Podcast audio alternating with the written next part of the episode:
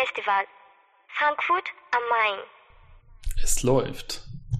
Soll ich anmoderieren? So. Du kannst gerne okay, anmoderieren, alles klar. wenn du das möchtest, wenn dich das glücklich jo. macht.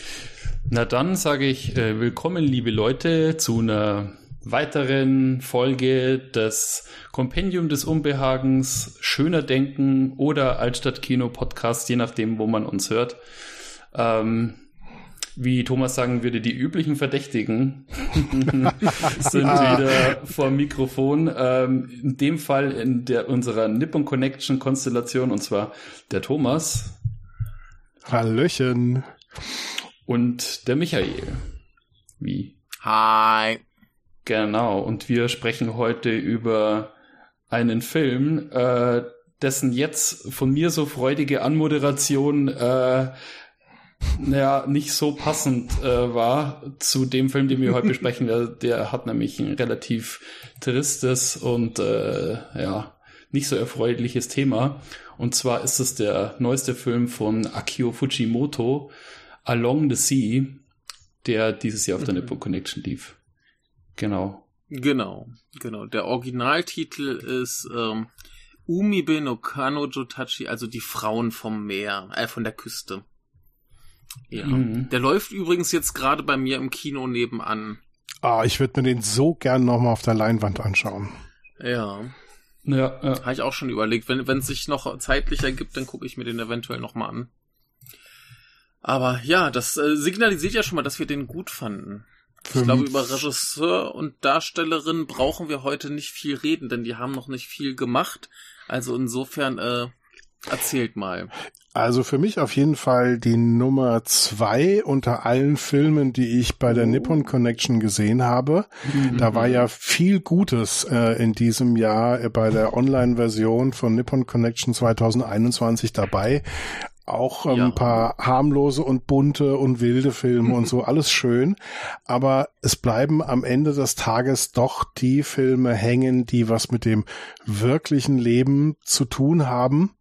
Und da war einmal natürlich Under the Open Sky ähm, äh, von mhm. äh, Miwa Nishikawa, mhm. was jetzt aber jeder, der mich kennt, weiß, dass äh, Nishikawa bei mir so direkt einen weichen Spot trifft und äh, in, in mich reingreift.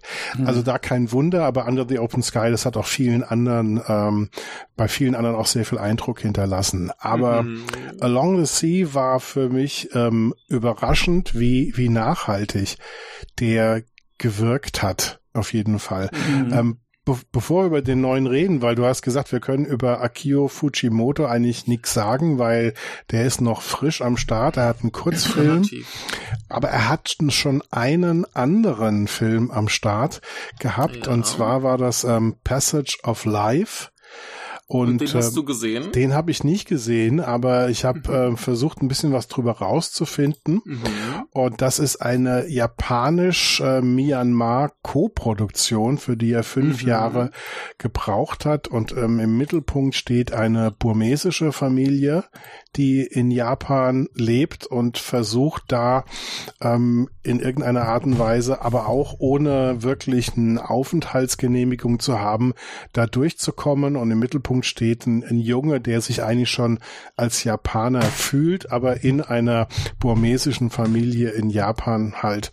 Und ähm, die Ausschnitte, die man auf YouTube sehen kann, der Trailer, der sieht genau wie Along the Sea aus, dass man eigentlich das Gefühl hat, man sieht eine Dokumentation. Mhm. Und ähm, das, und das war für mich auch bei Along the Sea der, der Punkt, dass ich die ganze Zeit das Gefühl habe, ich gucke eigentlich gar keinen Spielfilm, sondern eine sehr, sehr gute, nicht kommentierte Dokumentation. Mhm. Mhm. Ähm, das scheint ja dann auch thematisch sehr gut zusammenzupassen. Ich meine, in diesem Fall geht's jetzt um drei Vietnamesinnen, die als ähm, äh, Auszubildende quasi nach Japan kommen. Das ist ein, ist ein ganz normales Ding. So, so Leute aus Südostasien kommen nach Japan, um irgendwie eine Ausbildung zu machen, machen dann den Job ein paar Jahre, äh, wie heißt das? Also, äh, sammeln Geld. Halt, äh, sparen, sparen. sparen. ah, der, oh. Mann, der Mann ist schon lange in Japan, ja. wenn ihm die deutschen ja. Worte fehlen. Ja, nee, also sie sparen Geld an, äh, relativ oft heißt es dann, keine Ahnung, machst den Job fünf Jahre, kannst du dir ein neues Haus kaufen. Mhm. Ne, in deinem Heimatland. Und dann gehen die Leute eben wieder nach Hause, haben das technische Know-how und ein bisschen Kohle. Und so ist das ja in diesem Film auch. Nur, dass denen eine Sache passiert, ähm, die auch relativ äh, gewöhnlich in Häkchen ist, die werden halt brutal ausgebeutet und in diesem Film laufen die dann halt weg, nur dass der alte Arbeitgeber eben ihre Papiere hat. Das heißt, ab diesem Punkt, das ist der Start des Films, da sind sie quasi auch illegal mehr oder minder hier unterwegs und da sehe ich dann halt sehr viele Parallelen zwischen diesen beiden Filmen offensichtlich. Mhm. Ja, aber du hast eben gesprochen von ähm, solchen Internships, also dass die offiziell ähm, sind das so äh, praktisch Auszubildende, aber in Wirklichkeit ist es doch wohl oft so, dass dieses Exploitation-Jobs sind. Das heißt, sie Ja, werden klar. gar nicht wirklich ausgebildet, sondern sie sind halt sehr, sehr billige Arbeitskräfte. Mhm. Und ähm, im Film sehen wir sie hart arbeiten, aber offensichtlich ist diese harte Arbeit viel, viel besser als der Ausbeuterjob, den sie als erste Station hatten, ja, Ja. ja. weil Ich sie auch so, dass wenigstens das, das, auch- Wochenende frei haben und solche Sachen. Ja, Ich, ich dachte auch, dass das, das, das ist hier auch harte Ausbeutung Ja, das, bei dem Job, den sie dann im Film machen. ja, das war auch Ja. so mein Gedanke, wo ich mir dachte, okay, ähm, ihr, also ich wusste ja schon aufgrund von der Beschreibung, wo es ungefähr hingeht, Mhm. aber da siehst du dann erstmal irgendwie drei recht junge, attraktive junge Frauen und dann denkst du dir sofort, oh, die werden jetzt gleich hier zur Prostitution äh, irgendwie verknackt. Das ist so das Erste, was man dann äh, kommen sieht oder in jedem anderen Film wäre es wahrscheinlich so, dass die sich dann darauf einlassen, die kommen jetzt hier irgendwo hin und äh, dann haben sie irgendeine männliche Begleitung, die äh, ihnen dann das ähm, ja, ihnen das große Glück quasi äh, verspricht und am Schluss werden sie dann, sind sie dann in irgendein, in irgendeiner äh, Knebelsituation drin, wo sie nicht mehr rauskommen. Aber äh, das lässt dann schon mal viel Fantasie äh, frei, wie wohl die alte Arbeitsstelle ausgesehen hat. Äh, Mhm. Davor, ähm, wenn es dann, wenn, wenn, wenn quasi dieser Zustand, der für uns die Hölle wäre, ähm, jetzt für die schon das äh, nicht wirklich das Paradies ist. Man sieht ja auch, sie sind ja trotzdem total todtraurig in ihrer Situation und brechen alle fünf Minuten in Tränen aus, leider. Und äh, äh, ja, da kann man sich dann schon äh, denken, wie es wohl damals ausgesehen hat. Genau. Du, du musst dir nur, nur vor Augen führen, dass halt dieser alte Arbeitgeber den die Papiere abgenommen hat, Ja. die Reisepässe, alles. Ja. Ne?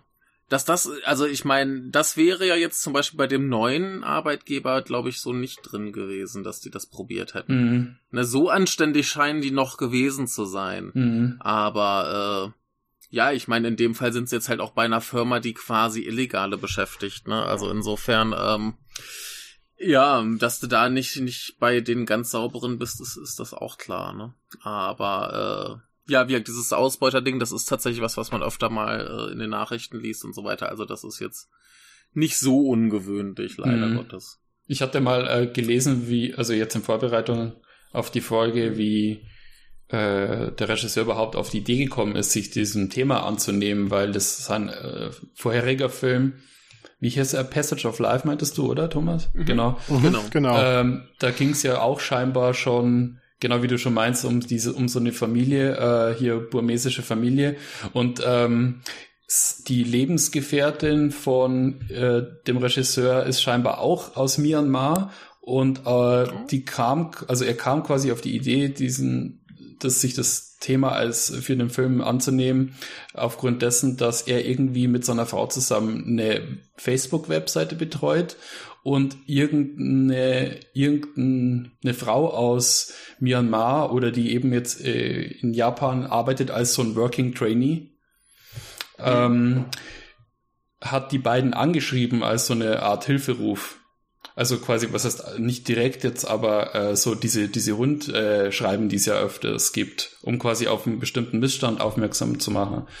Mhm. Äh, Missstand. Und ähm, das war quasi für ihn dann äh, der Anlass zu sagen, okay, dadurch, dass seine Frau, das, äh, dass, sie auch aus Myanmar ist und einen ähnlichen Background hat, zwar nicht ganz so, aber scheinbar in ähnlichen Verhältnissen äh, in Japan leben musste, ähm, lag ihm das halt schon bei sehr im Herzen, sich diesem Thema anzunehmen. Genau. Mhm. Und ähm, ja, und wie ihr auch schon meintet, also das ist, also ich fand den Film jetzt auch besonders gut dadurch, dass er eben sich äh, eher wie eine Dokumentation anfühlt. Also dass du irgendwie das Gefühl hast, du bist mhm. jetzt, du folgst den Figuren da auf Schritt und Tritt und ähm, das sind auch Filme, die mich immer ziemlich, äh, also die, die ich immer ziemlich ansprechend finde, allein durch dieses Gefühl, dass du jetzt gerade direkt in der Situation quasi bist. Mhm. Ja, ich meine, ähm, gerade dieses, dieses Doku-Gefühl äh, kommt ja auch ganz zu Beginn zum Beispiel dadurch, dass sie auch garantiert illegal in einer U-Bahn gedreht haben und so Sachen. Mm. So mit einer kleinen Kamera irgendwo direkt am Körper, du kannst fast nichts von der Umgebung sehen. Da hatten die garantiert mhm. keine Genehmigung ja, für in ja. der U-Bahn zu drehen und so weiter. Und der Punkt, der einzige Punkt, der mich aus, aus dieser Dokumentationsillusion rausgerissen hat, ist so ein, so ein, so ein ja, äh, Steckenpferd von mir, was mich immer aufregt, diese Farbkombination blau-orange. Mhm. Das hatten sie irgendwann bei der neuen Firma ganz massiv drin und dachte ich mir, keine normale Firma sieht so aus. Das kann keine Doku sein. Mhm. ja. Aber an sich, da, der ganz. Filter. Ja, ja. Mhm. ja die, die Requisiten waren alle blau-orange. Ah, okay. Ne? Mhm. Das, das ist, hast, hast ja im Moment überall. Es ist ganz furchtbar, schon seit zehn Jahren überall. Und das macht mich jedes Mal wahnsinnig, wenn ich das sehe. Wir waren auch relativ Filme, äh, äh, relativ viele Filme auf der Nippon Connection, die das auch drin hatten. Mhm. Und äh, ich weiß nicht, mir, mir fällt das immer auf und es belastet mich. ich möchte es nicht sehen. Ist Aber äh, ge generell ist der Film halt von der Kamera her sehr dokumentarisch gefilmt. Ja, aber mhm. diese Kamera ist eigentlich viel kunstvoller, als einem mhm. auf den ersten Blick auffällt. Weil ja. du hast recht, äh, gerade diese illegal gedrehte Szene in der U-Bahn, da mhm. ähm, bist du ja ganz nah dran und dann hast du dieses, ja. diesen typischen, ähm, diesen typischen Effekt, dadurch, dass die Kamera halt dann zwischen den Leuten und du siehst nicht alles. Und das ist ein bisschen, als mhm. würde man nebendran stehen, da kriegst du auch nicht alles mit und so. Genau. Das ist super. Irgendwann habe ich aber gemerkt, dass praktisch ähm, Fujimoto mein Kopf festhält. Und zwar mhm. immer, wenn ich weggucken wollte, sozusagen innerlich. Nee, du weil, guckst nicht weg. Weil es so dann doch sehr belastend ist. Also mhm. wir haben am Anfang ähm, ein krankes, trauriges Mädchen von den dreien, ähm, Fuong. Und man kann sich das vielleicht denken, ähm, je nachdem, Frauen denken sich das vielleicht schneller als Männer, als männliche Zuschauer, aber ähm, irgendwann finden wir raus, sie ist schwanger. Und ähm, also versucht sie auch eine entsprechende medizinische Versorgung zu kriegen. Ähm, sie ist aber in einer, in einer völlig rechtlosen Situation und sie muss sich erst gefälschte Papiere besorgen, damit sie mhm. in das japanische Gesundheitssystem irgendwie reinkommt und damit sie eine Gesundheitsversorgung bekommt und dann, dann wird sie auch gut behandelt. Aber dann gibt es auch so Phasen, wo sie dann ihren letzten Zug verpasst und dann ewig durch, durch das ähm, abendliche irgendwelche, durch irgendwelche abendlichen Vorstädte da äh, in, in diesem, in dieser Küstenregion läuft. Das ist so mhm. unglaublich mhm. trostlos. Und da, da möchtest du nicht mehr hingucken. Und, und dann, dann mhm. packt aber Fujimoto dich am Hinterkopf und ähm, sorgt dafür, dass du jetzt diesen Weg mit Fuong mitgehst, ob mhm. du willst mhm. oder mhm. nicht. Und das finde ich eine ganz große Leistung, dass er immer, wenn unser, unser Schweinehund, dass wir der Wirklichkeit nicht ins Auge schauen wollen, ähm, zuschlagen will, dass er das nicht zulässt. Mhm. Ja, mhm. wir wissen ja, es gibt kein kein richtiges Leben im Falschen und wir mhm. sehen hier Leute, die sehr sehr hart arbeiten und trotzdem arm bleiben, damit mhm. wir reich sein können. Ja, yeah. so, so klar muss man es auch sagen. Ja. Und, und ähm, Fujimoto sorgt dafür, dass wir da auch wirklich genau hinschauen müssen und dass wir mhm. wirklich erleben, was das für den einzelnen Menschen ähm, bedeutet. Weil das ist ja in, in so vielerlei Hinsicht, ähm, ist Fuong ja praktisch am Ende der, also am an der Skala der Rechtlosigkeit, ja, und der mangelnden Möglichkeiten angekommen, mhm. ja. Sie ist eine Frau, sie ist schwanger, sie kann ja froh sein, noch, dass sie nicht vergewaltigt wurde, sondern das Kind höchstwahrscheinlich noch von ihrem Lebensgefährten in Vietnam hat. Ähm, sie ähm, ist, sie kommt aus einem sehr armen Land ähm, kriegt sehr wenig Geld. Das ist aber immer noch sehr viel mehr Geld, als sie in ihrem superarmen vietnamesischen Dorf bekommen würde. Andere Leute sind von ihr abhängig. Sie kann auch nicht mal eine freie Entscheidung treffen. Mhm. Und ähm, und äh, Fujimoto sorgt dafür, dass wir die ganze Zeit an ihrer Seite bleiben und jeden einzelnen dieser Entwicklungsschritte, wie sie auch rausfindet, was eigentlich los ist und was ihre Situation ist, alles ganz genau miterleben. Ja, das ist mhm. auch so ähm, ja. an der, also das wäre, ist dann immer so ein Moment, äh, wie du schon beschreibst, Thomas, wo irgendwie auf, auf IMDb oder so sich dann wirklich so die äh, Spreu vom Weizen trennt, wo dann äh, andere dann einen Stern vergeben, weil sie sagen, ja, das ist ein Film, in dem nichts passiert, bloß weil du halt minutenlang äh, quasi mit der Kamera jemanden folgst und dann wird am Schluss gesagt, ja, ähm, da war der Regisseur zu faul, äh, sich was Neues auszudenken oder so. Ähm, genau, und äh, eben jemand, der nicht versteht, dass es eben darum geht, äh, wie du schon sagst, äh, an der Person kleben zu bleiben. Und ähm, vor allem, was ich mir dachte, war, als man diese Szene sieht, wo man sie da einfach nur entlang stolzieren sieht, ähm, dachte ich mir, wie unglaublich viel Zeit du auch haben musst oder wie, un äh, also wie unglaublich viel Zeit du alleine mit dir haben musst, äh, wenn du so eine Person wärst, ähm, die an ihren eigenen Gedanken quasi wahnsinnig wird in dem Moment. Also, mhm. Also, dass du wirklich einfach rumrennst und eben nicht dich mit irgendwie äh, mit einfach nur, sage ich jetzt mal, stupider Arbeit betäuben kannst, sondern auch du diese langen äh, Phasen hast, wo du nur für dich bist, aber finanziell keine Möglichkeit hast, um dich irgendwie zu betäuben, sondern mhm. einfach nur für dich bist und im Endeffekt äh, so lange durchhalten musst, um nicht an deiner eigenen Situation komplett zu verzweifeln.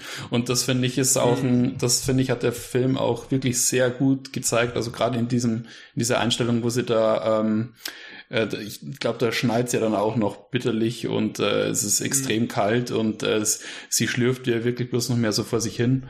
Ähm, also das war auch wirklich ein Moment, da, das, das, äh, das ging mir auch ziemlich an den Nieren. Das war vor allem auch, weil es der zweite Film war, den ich an dem Abend gesehen habe. Ich habe dann noch zuvor noch äh, Beyond the Infinite Two Minutes gesehen die jetzt nicht so lang war. Schönes Kontrastprogramm. Schönes, äh, schönes Kontrastprogramm, ja. ja. Aber ich, ja. bei mir war es dann auch so, dass ich da war schon relativ spät und ich musste so ein bisschen mit der Müdigkeit kämpfen.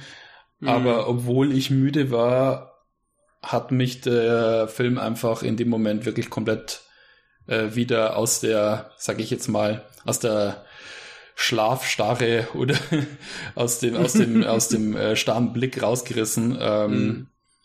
weil ich mir dachte, warum macht der Film das jetzt? Warum äh, ja. äh, spannt er mich da so auf die Folter? Ja. Ja, was, was ich halt schlimm fand in dem Film, sind zwei Sachen. Erstens, dass ja quasi deren ganzes Handeln und letztendlich auch der Ausgang des Films davon bestimmt ist, dass sie Geld für ihre Familie verdienen müssen. Mhm. Könnten, könnten die einfach das, das bisschen Geld, was sie verdienen, da behalten, dann wären deren Probleme ja schon viel, viel kleiner. Sie müssen ja auch ihre Familien belügen.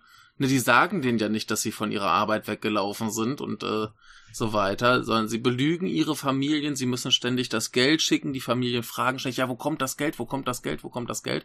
Und du hast permanent den Druck, dass du da liefern musst. Ja. Was ja auch irgendwie pervers ist. Mhm. Ne, dass du nicht mehr deiner Familie sagen kannst, hey, ich werde hier irgendwie misshandelt und äh, mir geht's nicht gut und ich brauche mal irgendwie ein bisschen Kohle, um hier irgendwie meine Gesundheit auf, auf Reihe zu kriegen und dann gibt's wieder was sondern dass das wirklich komplett davon bestimmt ist, dass die Familie halt den gewissen Anteil kriegen muss.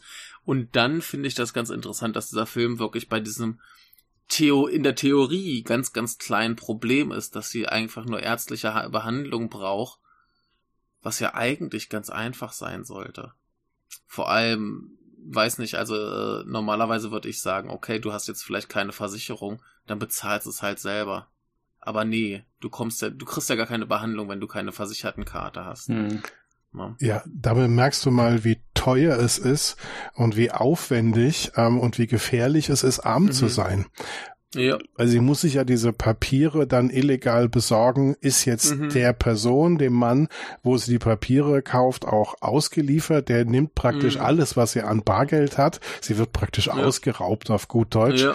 Mhm. Und ähm, sie hat auch gar keine Möglichkeit, dagegen einzuschreiten. Was, was will sie machen? Zur ja. Polizei gehen? Das ist völlig, ist völlig ausgeschlossen. Mhm. Und ähm, sie braucht wahnsinnig viel Zeit, ihr letztes Erspartes, ähm, um überhaupt ähm, als, als Arm arme, rechtlose Person, ähm, mhm. wenigstens mal eine Ärztin zu finden, ähm, mhm. die da mal drauf schaut. Ja? Mhm. Wobei man dazu sagen muss, dass ja normalerweise in Japan wie in Deutschland auch du nicht nicht versichert sein kannst.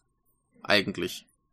Ja, eigentlich ja. schon. Und die, die ja, japanische aber, Ärztin äh, geht ja. auch absolut sicher davon aus, äh, dass das mhm. alles seine Richtigkeit hat. Äh, sie mhm. hat gar mhm. keine Fantasie, dass das irgendwie gefälscht sein mhm. könnte. Richtig, richtig. Das ist deswegen, also das, das muss man, das muss man einräumen. Äh, normalerweise hätten die ihre legalen Papiere, hätten sie auch eine Krankenversicherung. Mhm. Das, das geht nicht anders. Das ist hier genau wie in Deutschland unmöglich. Ja.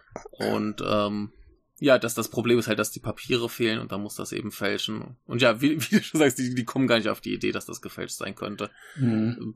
Was ich auch noch gelesen hatte, war, ähm, dass ähm, der Regisseur eben auch noch mit äh, dem Film darauf äh, aufmerksam machen wollte, wie katastrophal die Situation in Japan ist, was diese Working Trainees betrifft Mhm. Ähm, aufgrund dessen, dass ähm, ja, also die ursprüngliche Idee ist ja immer, du gehst nach Japan, arbeitest da eben auch äh, wissentlich unter teilweise mhm. teilweise äh, furchtbaren Bedingungen, aber mhm. stehst eben diese kurze Zeit durch, um dann viel Geld zu mhm. haben, um dann nach Hause zu gehen, um dann deine Familie versorgen zu können.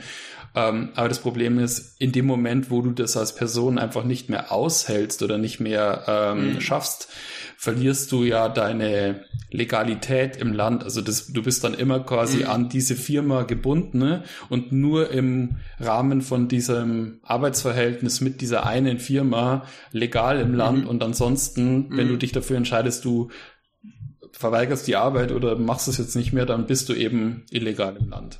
Und das ist halt ein mhm. System, das äh, absolut, das eben an so, ja, an, an, an Verhältnisse wie in Indien oder so äh, erinnert. Also das ist äh, äh, dass das in einem Land in einem Land wie Japan äh, stattfindet, ist halt absolut äh, bizarr. Ja. Was was auch ganz interessant ist, was diesen Aufenthaltsstatus angeht, ist, dass die japanische Regierung bei jedem Ausländer, der in Japan lebt, davon ausgeht, der geht wieder nach Hause. Mhm. Die planen gar nicht ein, dass irgendwer vielleicht langfristig bleiben wollen könnte, sondern sie gehen davon aus, bleibt zwei, drei Jahre, vielleicht fünf Jahre und geht dann wieder nach Hause. Ja, das, das ist ein ganz bizarres, eine ganz bizarre Denkweise. Das ganz Gastarbeiterprinzip, mit dem wir in Deutschland angefangen haben und das mhm. äh, immer noch viele im Kopf haben, das halt nicht der Realität ähm, entspricht. Ja. ja. Ich fand es auch interessant, dass in dem Film sichtbar wird, dass es innerhalb äh, dieser Vietnamesen, die in Japan sind, natürlich auch keine Solidarität geben kann. Also da mhm. gibt es äh, die Leute, ähm, die diese Jobs vermitteln die sind jetzt auch irgendwie keine Monster, aber am Ende des Tages ziehen die ihre zehn Prozent ab ja, es gibt wahrscheinlich welche, die viel mehr abziehen würden, äh, nur damit sie, nur dafür, dass sie den Job irgendwie ähm, organisiert haben, aber sich mhm. sonst nicht so wirklich ähm, kümmern. Oder der Typ, der die Papiere verkauft, ja, der ist jetzt auch mhm. nicht irgendwie ein Monster, aber trotzdem nimmt er alle Kohle, die er irgendwie greifen kann. Das heißt, ausgebeutet wirst du nicht nur von den Japanern, mhm. sondern ausgebeutet wirst du auch von deinen eigenen Landsleuten, die Teil dieser ja. illegalen Maschine sind. Mhm. Interessant fand ich auch, dass dieser Typ, der die Arbeit vermittelt hat, ihr am Ende dann die, die falschen Papiere wieder abnimmt. Na, Ach so, ja. Der sagt dann zu ihr, hier, das, das ist zu gefährlich, lass das mal sein, gib mal her. Das heißt, sie, sie bezahlt da irgendwie ihr letztes Geld, um diese falschen Papiere zu kriegen und er nimmt ihr die einfach weg.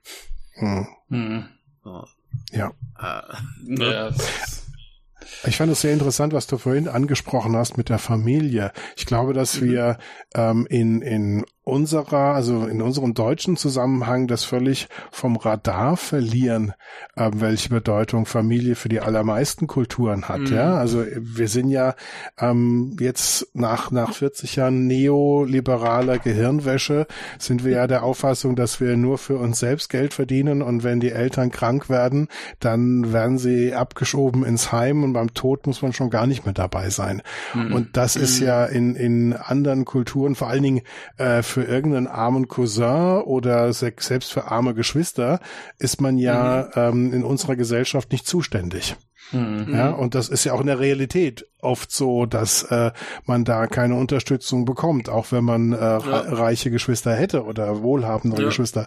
Und das ist in, in afrikanischen Kulturen, in vielen asiatischen Kulturen ist das völlig anders. Also aus mhm. afrikanischen ähm, Kulturen ähm, kenne ich Beispiele, wo, wenn es da einer geschafft hat, tatsächlich in Europa ähm, relativ gut Geld zu verdienen, dass der praktisch dass der wie, der wird ausgesaugt bis auf den letzten Blutstropfen mhm. von, von 40, 50 ähm, aus seiner Großfamilie. Ja? Mhm. Ähm, mhm. und ähm, es war auch, ähm, ich habe letztens den Film gesehen, den ähm, eine amerikanische Produktion, der in Indien spielt, ähm, den, mhm. den ähm, Tiger irgendwas Ah, der Titel fällt mir jetzt leider gerade nicht ein. Und da ging es dann ähm, darum, dass, dass der auch ganz arm in so einem Dorf aufwächst und ähm, sein ähm, vollkommen unvorstellbarer Emanzipationsschritt ist, dass er sich von der Familienverpflichtung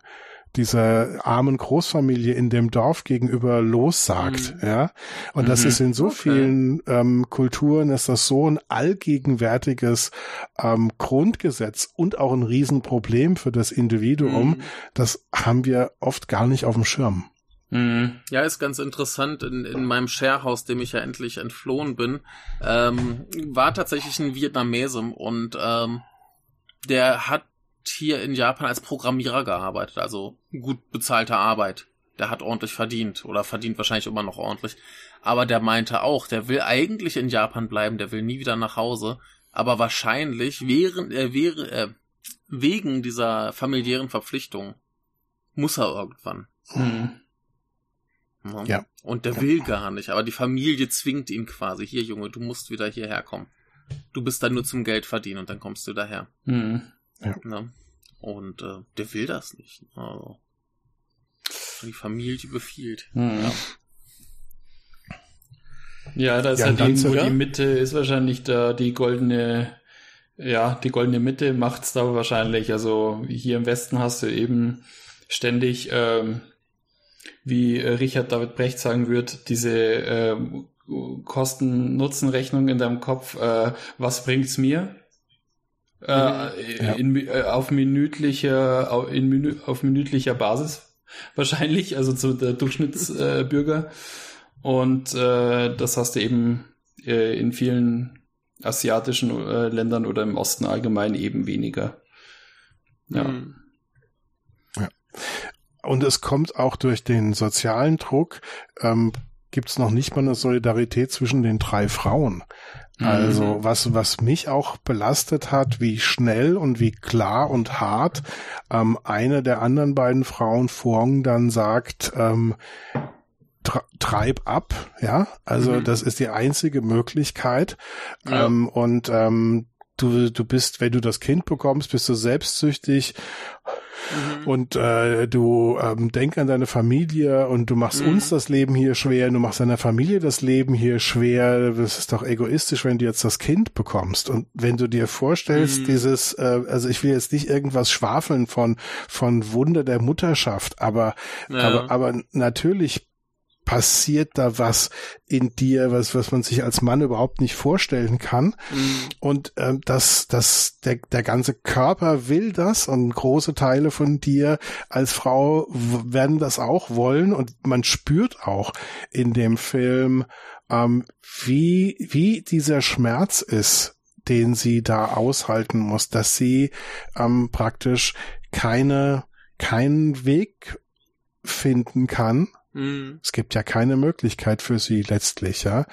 Ähm, ja. Ich weiß nicht, wie, ob ich das Ende so richtig erinnere. Das Ende ist ja nicht so richtig klar, aber ich habe das Ende so verstanden, dass sie ähm, einer, einer Abtreibung ähm, mhm. zustimmen muss, weil es ähm, keine, keinen anderen Weg gibt, aber es bleibt ein Stück weit offen. Der Film endet eigentlich, bevor ähm, es dann tatsächlich passieren würde oder ähm, hundertprozentig entschieden wäre. Aber mein Eindruck, wenn ich mich richtig erinnere, war, dass sie praktisch da keine andere Chance mhm. mehr hat.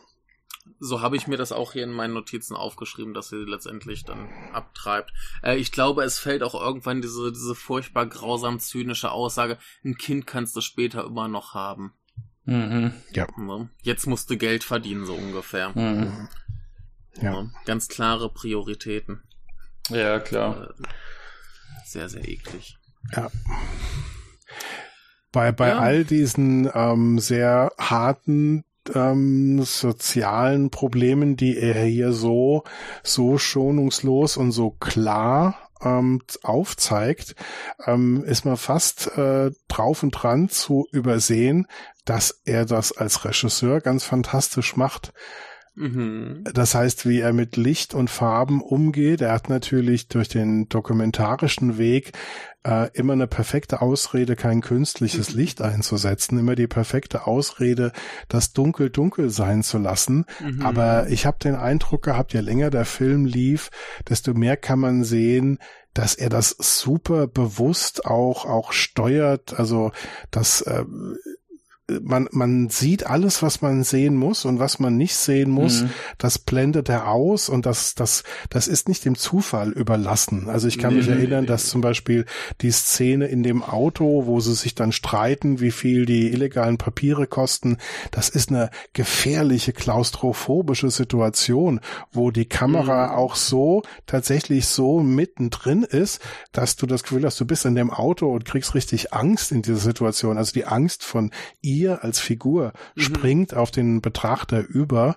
und das, mhm. das, er, er weiß schon, wie er das macht, aber er verlässt dabei ähm, diese, diese Grundatmosphäre des Dokumentarischen nicht, aber er weiß schon sehr, sehr genau, mhm. was er da macht. Ja, also für einen Film, der diesen Stil hat, ist er auf jeden Fall wirklich außerordentlich schön, finde ich, wie er gefilmt mhm. ist und mhm. was für Bilder er zeigt. Auch so die ganzen Sachen, äh, wie du schon sagst, Thomas, so in diesem Halbdunkel, wo du dann teilweise am, am Horizont äh, quasi so das Licht, die Sonne aufgehen siehst, ähm, aber die Figuren eigentlich noch alles so im Halbdunkel äh, zu sehen sind, was natürlich auch super zu der ganzen Tristesse passt vom Film. Äh, das sieht schon wirklich äh, sehr ordentlich aus. Also ich muss da jetzt gerade spontan denken an so die letzten Filme von äh, Kim Ki-duk, ähm, dem südkoreanischen Regisseur, was der die äh, zuletzt gemacht hat, ist es schon ein Weilchen her. Ähm, das ist ähnlich von, des, vom, vom, von der Stilistik her und das ist nicht ansatzweise so schön wie das, was äh, mhm.